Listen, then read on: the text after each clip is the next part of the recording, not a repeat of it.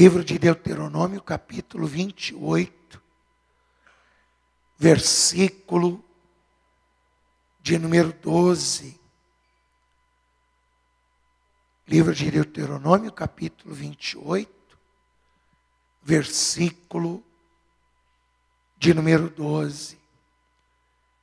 Esta é a promessa que nós vamos buscar de Deus essas sete sextas-feiras. Qual, pastor? Esta daqui, ó. E o Senhor te abrirá o seu bom tesouro. E qual é o bom tesouro de Deus para nós? O céu.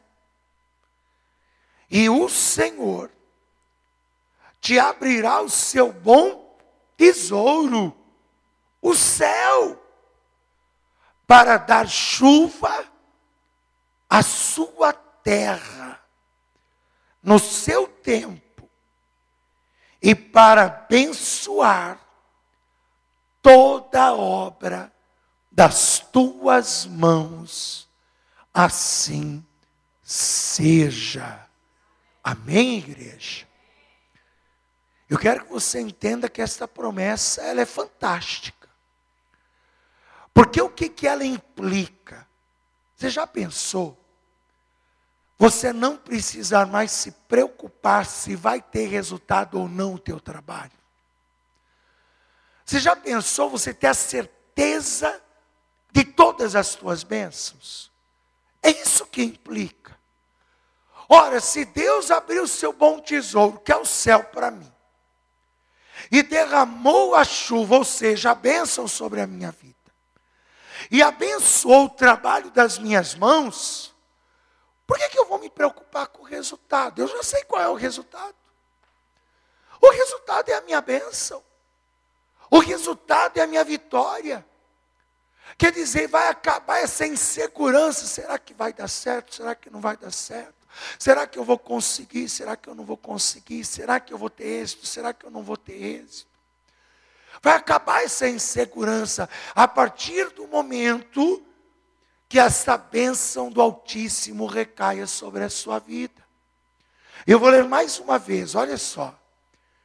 E o Senhor te abrirá o seu bom tesouro, o céu, para dar chuva à tua terra no seu tempo e para abençoar toda a obra das tuas mãos.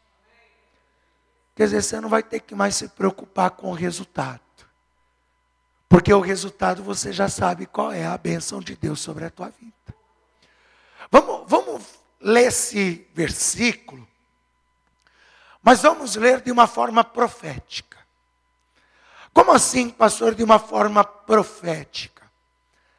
Ao invés da gente ler assim, e o Senhor te abrirá o seu bom tesouro, você vai dizer, e o Senhor me abrirá o seu bom tesouro. Você vai chamar para você essa profecia. Então vamos lá. Eu leio e você repete. E o Senhor me abrirá o seu bom tesouro, o céu, para dar chuva à minha terra, no seu tempo, e para abençoar, e para abençoar toda obra das minhas mãos. Você recebe essa palavra profética? Recebe em nome de Jesus. Você tem que chamar para você essa profecia. Você tem que chamar para você, porque a, a promessa é: todas estas bênçãos virão sobre ti e te alcançarão. Então você tem que chamar para você essa bênção sem dizer: O Senhor abrirá sobre a minha vida o seu bom tesouro, que é o céu, abençoará o trabalho das minhas mãos e derramará chuva sobre a minha terra. Agora, como que a gente faz para viver essa profecia? Como que a gente faz para viver essa bênção? Eu vou mostrar para você. Você crê que Deus é fiel para cumprir isso na tua vida? Então desocupe as tuas mãos e vamos dar uma linda salva de palmas para o Senhor e para a sua palavra.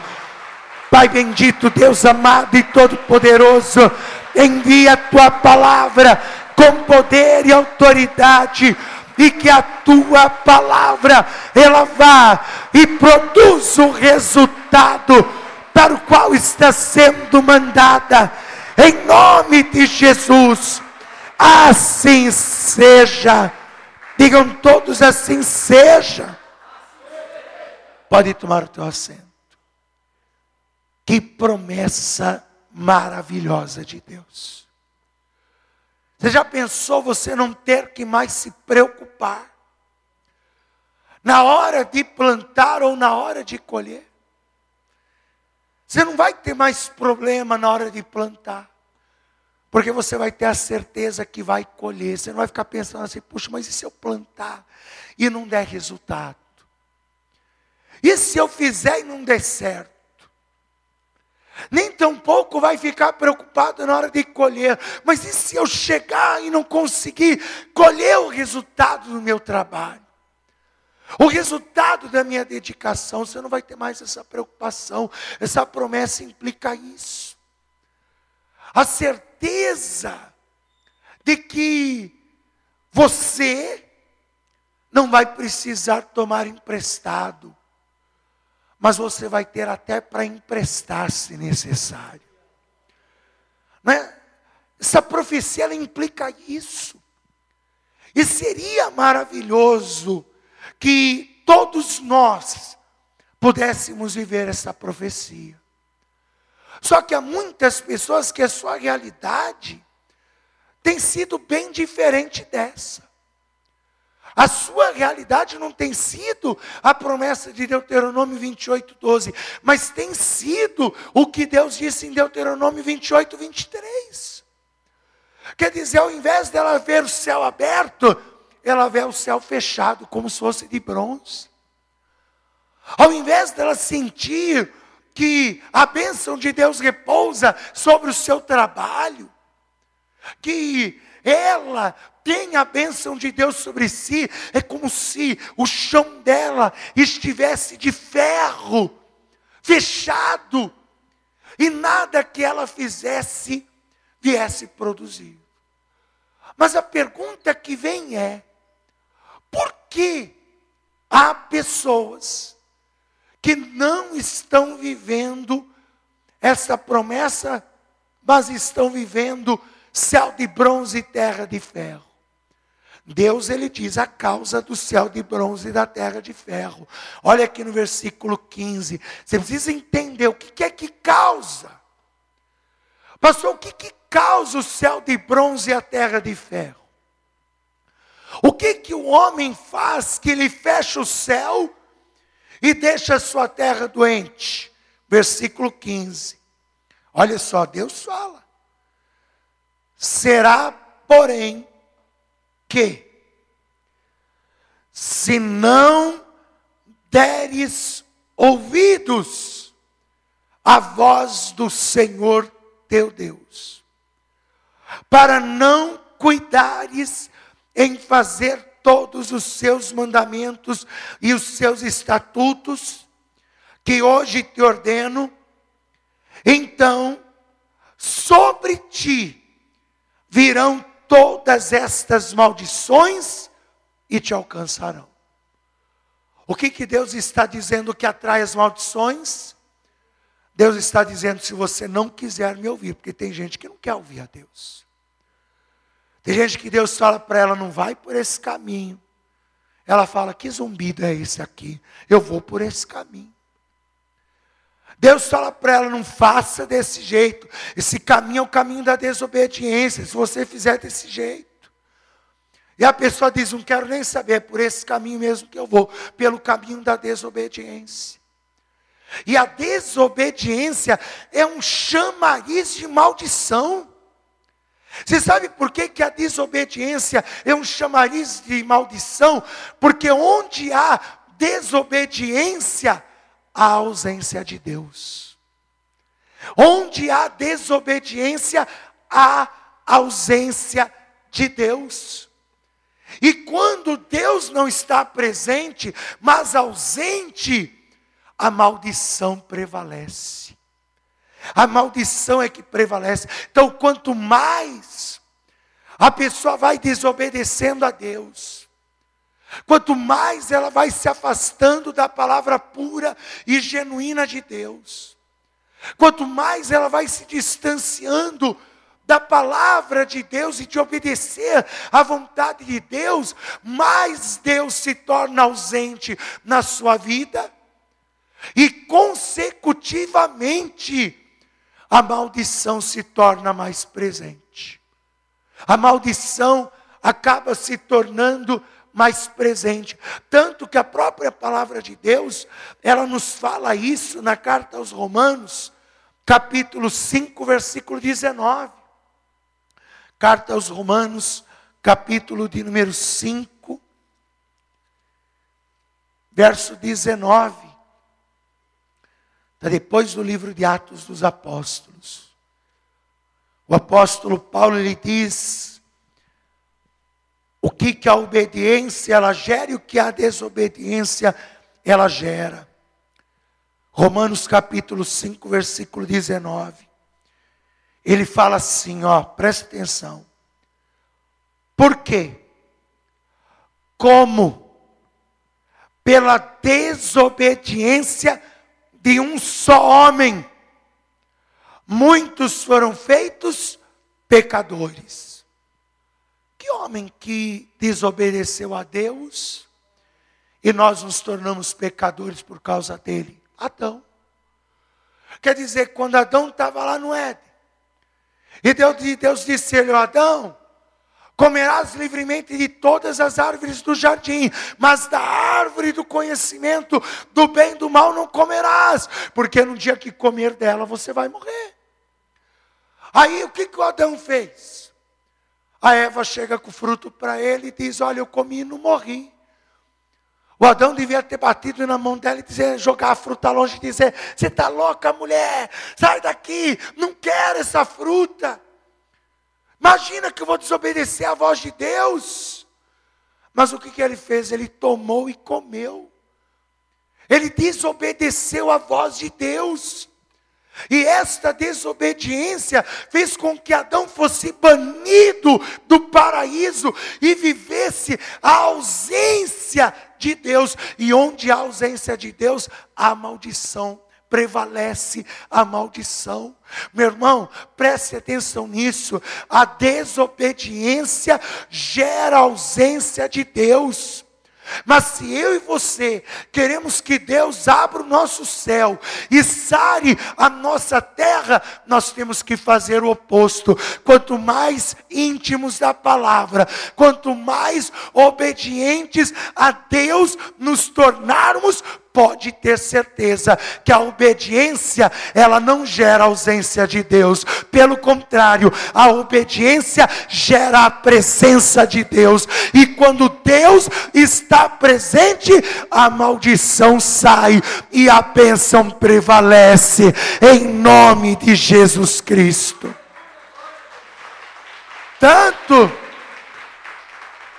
que o versículo 19 continua dizendo: pela desobediência de um, muitos foram feitos pecadores, mas pela obediência de um, muitos serão feitos justos.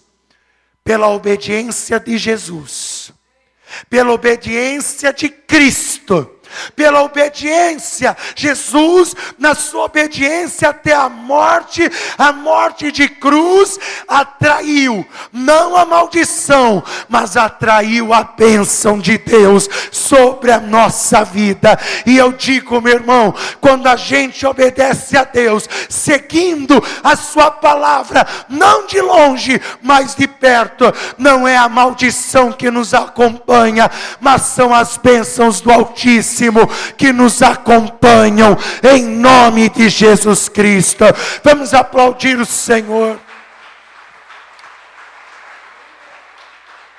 Agora, quais são os tipos de desobediência que geram maldição na vida do homem? Pastor, são muitas, não são? São muitas. Só que Paulo relata algumas que são as principais. Que geram a ira no coração de Deus. E que acaba trazendo a ira de Deus sobre os que cometem essas desobediências. Livro de Colossenses, capítulo de número 3. Carta aos Colossenses, capítulo de número 3. Versículo de número 5.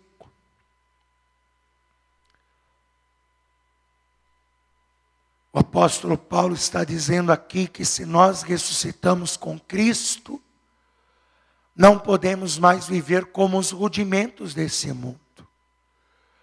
Quer dizer, quando nós éramos desse mundo, nós andávamos em desobediência, andávamos em ausência de temor, vivíamos uma vida promíscua, leviana, uma vida errada, torta não nos preocupávamos em obedecer a Deus e a Sua palavra. Mas agora, como somos de Cristo, Paulo está dizendo, até eu aconselho você depois a ler o capítulo 3 inteiro. Ele nos aconselha que pensemos nas coisas de cima, que nos preocupemos com as coisas de cima. Se nós tivéssemos a mesma preocupação com as coisas do alto, como nós temos com as coisas aqui de baixo, certamente não andaríamos em desobediência. Porque nós teríamos a mesma preocupação, a mesma forma que nos preocupamos com a nossa casa, com a nossa família, com o nosso emprego, com o nosso trabalho, com os nossos afazeres com o nosso dia a dia, o compromisso que temos com o horário de chegar e sair, se a gente pensasse do mesmo jeito com relação às coisas de cima, certamente maldição nenhuma chegaria em nossas vidas. O problema é que a gente segue direitinho as coisas aqui de baixo, mas as coisas lá de cima, ah, Deus sabe de todas as coisas, né?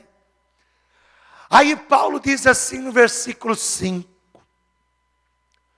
Mortificai, pois, os vossos membros que estão sobre a terra.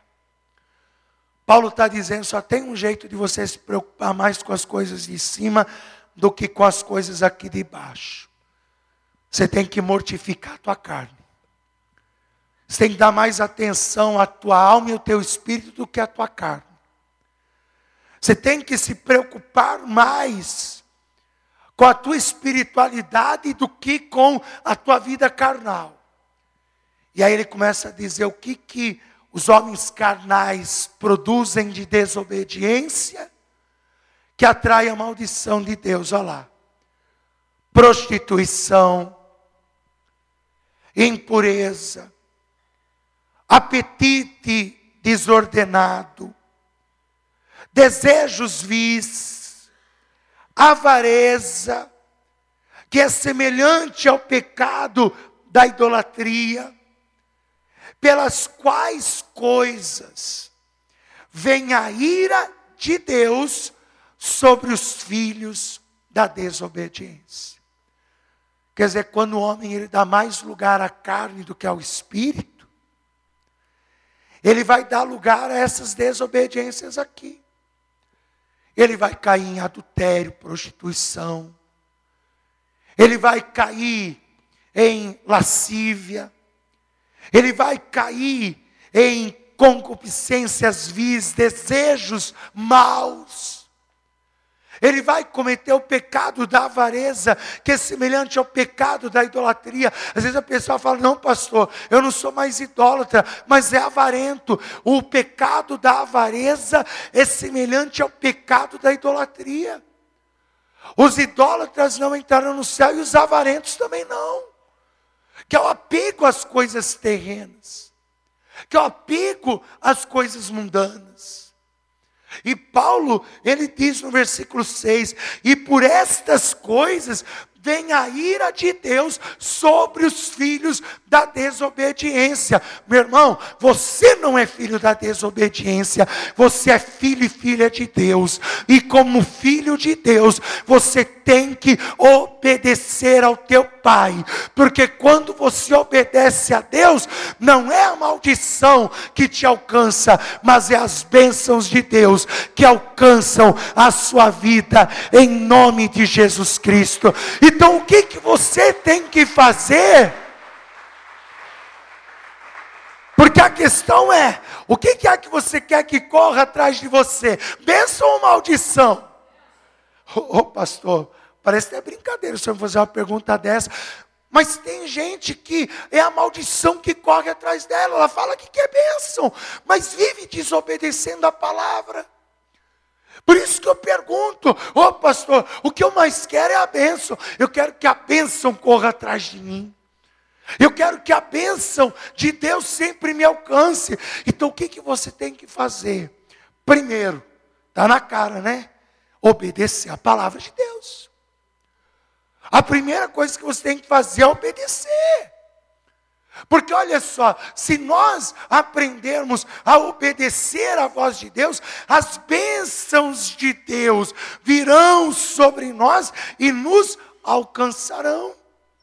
Então, o primeiro passo é obedecer, buscar obedecer em tudo a palavra de Deus. Em tudo se manter longe dessas concupiscências vis, destas desses sentimentos errados e buscar obedecer a palavra de Deus. Segundo, você tem que entender que Deus é o Criador de tudo. E como Criador de tudo, Ele é o único que tem poder para abrir o céu e sarar a terra. Ele é o único que tem. Não adianta, às vezes a pessoa, não, não preciso de Deus para abrir o meu céu e sarar a minha terra, não. Eu sou uma pessoa inteligente, eu sou uma pessoa culta, erudita, estudada, fiz três, quatro faculdades. Não, eu não preciso que Deus me abra o céu e sare a minha terra. Já cansei de ver gente com quatro, cinco diplomas na mão, com a vida toda amarrada, improdutiva.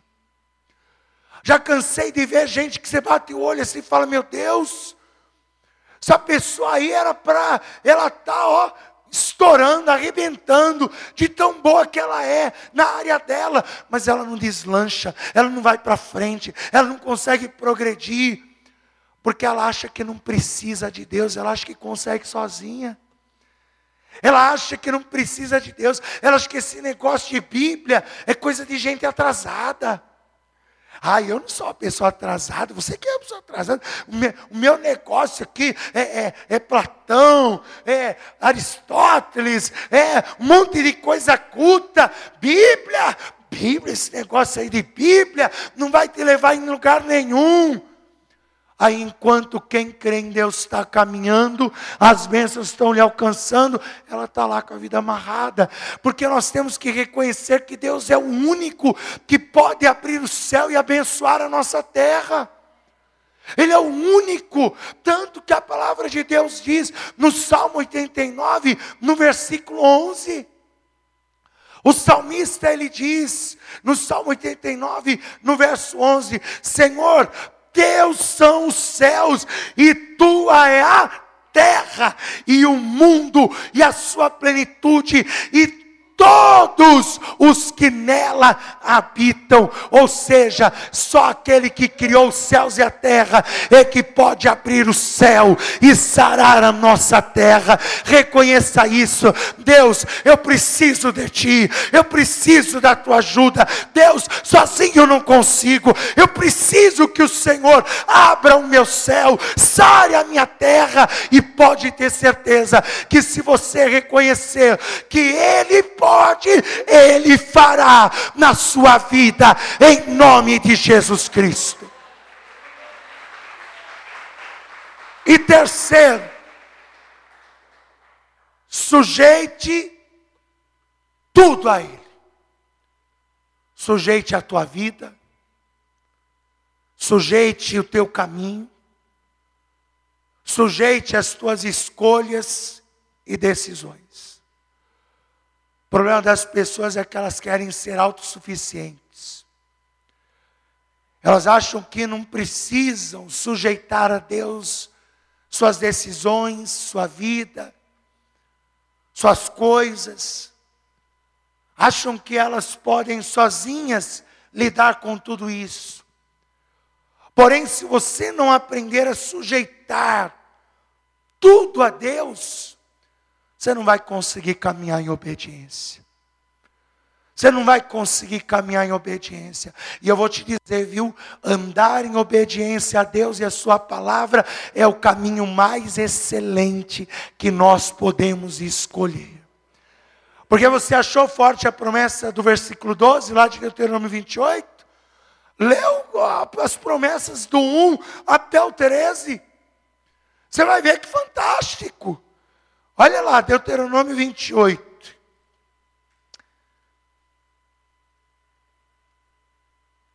Deuteronômio capítulo 28, versículo 1. Você achou fantástica a promessa do versículo 12? Lê o conjunto, olha o conjunto.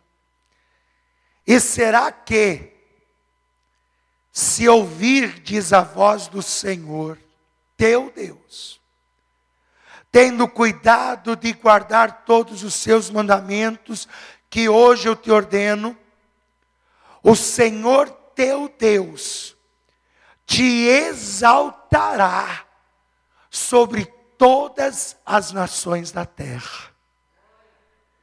É muito forte isso, gente. Quer dizer que onde você for, Deus vai te exaltar. Seja em Curitiba, seja no estado do Paraná, seja no Brasil, seja em qualquer parte do mundo. Deus te exaltará diante de qualquer povo que você esteja indiferente de língua, nação, se você obedece a Deus, Deus te exalta onde você for. Você pode ir até para um país estrangeiro, Deus vai te exaltar lá. Você pode chegar como José, num país estrangeiro, de língua difícil, que você não entende nada que estão falando com você, e Deus te transformar em governador daquela terra. Não foi isso que ele fez com José? Ele não exaltou a José diante de todos os egípcios. Esse é o Deus que nós servimos quando obedecemos a Ele, Ele nos exalta. E todas estas bênçãos virão sobre ti e te alcançarão. E aí Deus fala de novo: quando ouvirdes a voz do Senhor teu Deus. Está vendo que melhor é obedecer? Bendito serás tu na cidade, e bendito será no campo. Quer dizer, morando na cidade grande ou morando no campo, vai ser uma bênção. Deus vai ser contigo. Bendito o fruto do teu ventre, e o fruto da tua terra, e o fruto dos teus animais, e a criação das tuas ovelhas, e os rebanhos das tuas ovelhas. Quer dizer, Deus está dizendo: ó, seus filhos serão benditos, tua família será bendita, até os seus animaizinhos serão benditos. Todos serão benditos e abençoados. Versículo de número 5: Bendito será o teu cesto e a tua amassadeira. O cesto era a dispensa daquele tempo. Bendito será o teu cesto. Quer dizer, a tua dispensa será abençoada onde você guarda a tua comida, teu mantimento, vai ser abençoado.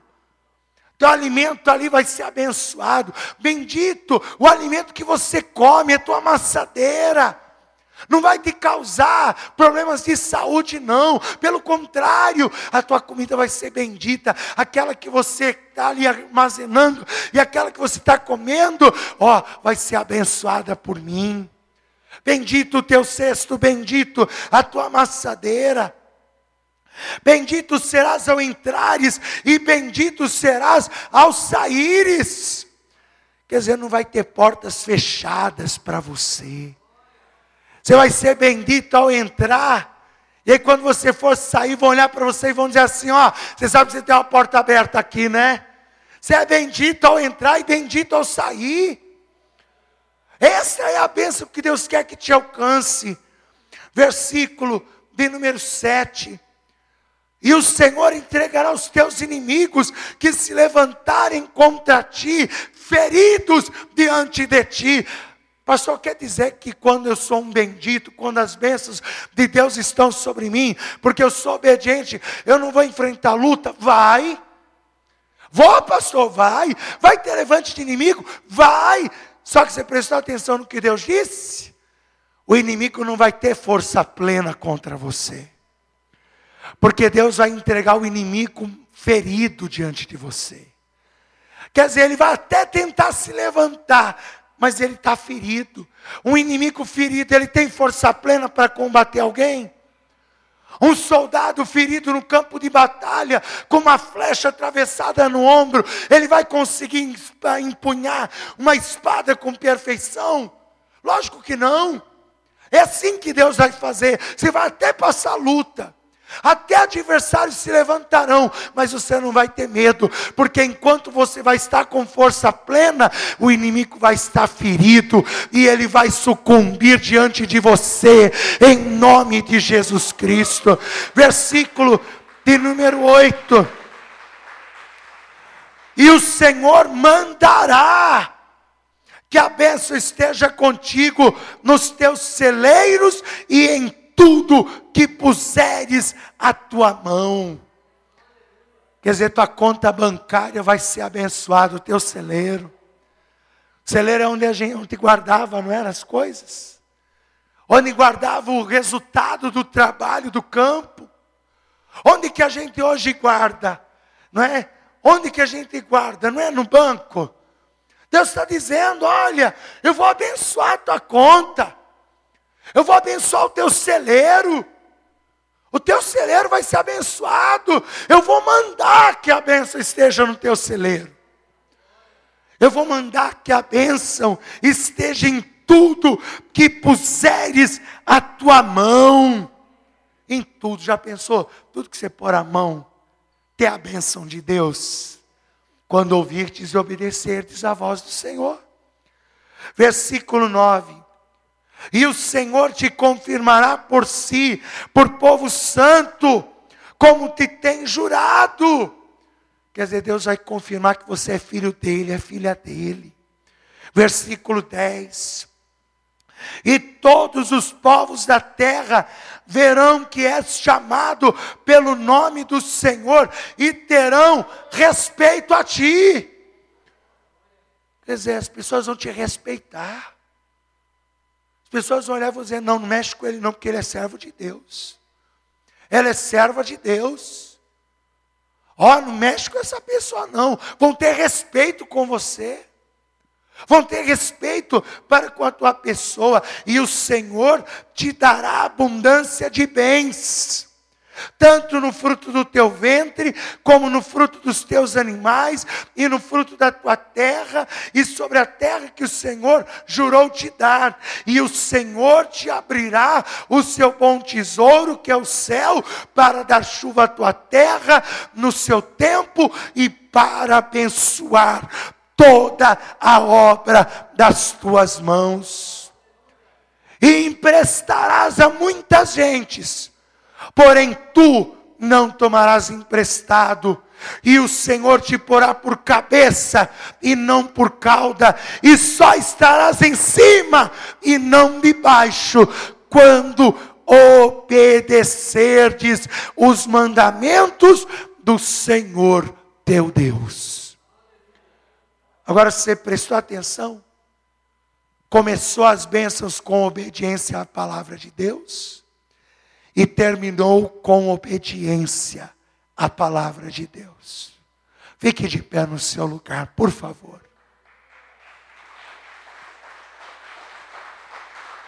Pastor, eu quero que essas bênçãos venham sobre mim e me alcancem. Pastor, eu quero viver esta bênção de Deus, então busque, busque a presença de Deus e comece a obedecer em tudo a palavra de Deus. Porque se você sujeitar a Deus a tua vida, sujeitar a Deus as suas decisões, sujeitar a Deus o seu emprego, sujeitar a Deus a sua casa, sujeitar a Deus a sua vida, se você sujeitar a Deus, Deus te exaltará. Quando a gente se sujeita a Deus, Deus no tempo dele nos exalta. Deus no tempo dele nos abençoa. E você sabe qual é o tempo de Deus? O tempo de Deus se chama hoje. Pastor, se chama hoje, se chama hoje. Porque o nosso Deus é o Deus de já. O nosso Deus é o mesmo de ontem, hoje e será eternamente. Quando que Deus quer te abençoar? Daqui um ano? Daqui um dez anos? Não. O nosso Deus, o tempo de Deus se chama hoje, porque Ele não está sujeito ao tempo. O nosso Deus não está sujeito, eu estou sujeito ao tempo e você, mas Deus não está sujeito ao tempo. Ele pode em um dia resolver um problema de anos, Ele pode fazer isso porque ele não está sujeito ao tempo. Mas o que, que ele quer de nós então? Que nós estejamos dispostos a obedecer, dispostos a confiar nele, a sujeitar a ele a nossa vida, a obedecer a palavra dele. Se vocês ouvirem a minha voz, e guardarem a minha palavra, todas estas bênçãos virão sobre ti e te alcançarão. Pastor, é impossível. Não é. Nós só temos que querer obedecer. Coloque as mãos sobre o local onde teu coração, feche os teus olhos. Não tenha receio de sujeitar a Deus